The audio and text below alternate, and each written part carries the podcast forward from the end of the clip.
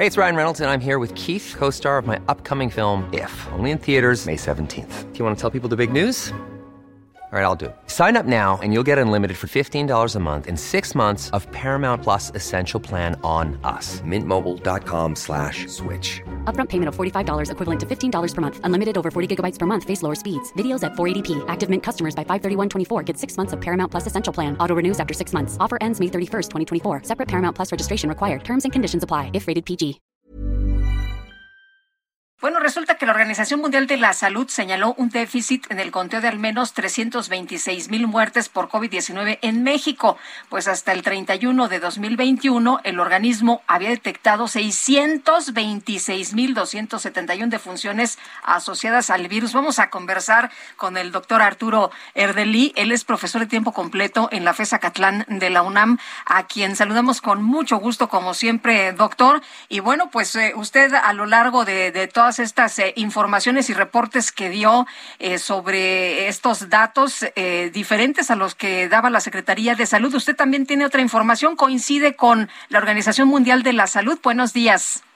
¿Qué tal? Buenos días, Sergio Lupita. Pues mira, te diría que, creo que a, veces no, no, no circula bien la información, pero el estudio de exceso de mortalidad que realiza el gobierno federal ha estado disponible desde octubre de 2020 este, en la página coronavirus.gov.mx y lo han actualizado más o menos cada seis, eh, cuatro a seis semanas.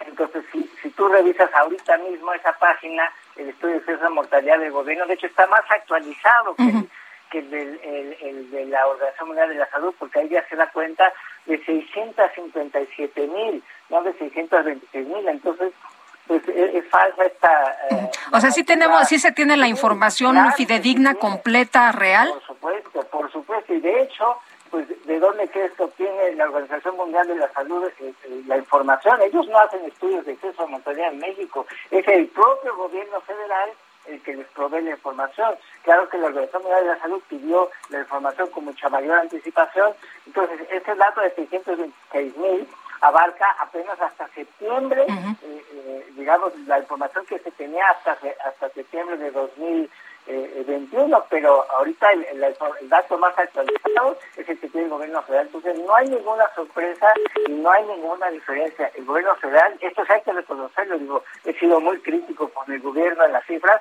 pero justo en este tema me parece que no es válido decir que el gobierno ha ocultado o ha subestimado. las cifras que nos han dado eh, en, en las eh, conferencias donde dicen que son 326 mil, eso sí está correcto cuando nos informan que es por COVID y esta otra cifra complementaria es por el exceso de mortalidad.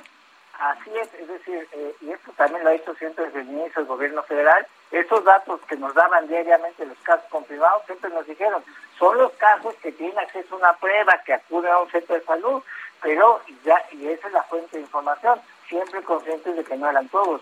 Y ya en el estudio de a mortalidad que se hace no con base en pruebas, sino con base en actas de defunción, entonces se detectan todos aquellos casos que, digamos, no quedaron registrados en el sistema de salud, pero que en una acta de defunción pues queda asentado. Ahora, este es el exceso de mortalidad total, es decir, no todos murieron necesariamente por, por COVID. De hecho, de esos 657 mil, se estima que 462 mil realmente murió por COVID-19 y, y la diferencia es de gente que quizás no murió de COVID, pero que murió como víctima indirecta de una epidemia, porque por alguna situación de salud que no pudo ser atendida correctamente, pues también perdió la vida. Bueno, pues yo quiero agradecerle, doctor Arturo Erdeli, profesor de tiempo completo de la FESA Catlán de la UNAM, el habernos ayudado a entender estas cifras que, como nos dice usted, son cifras oficiales. Nadie tiene otros datos. Así es.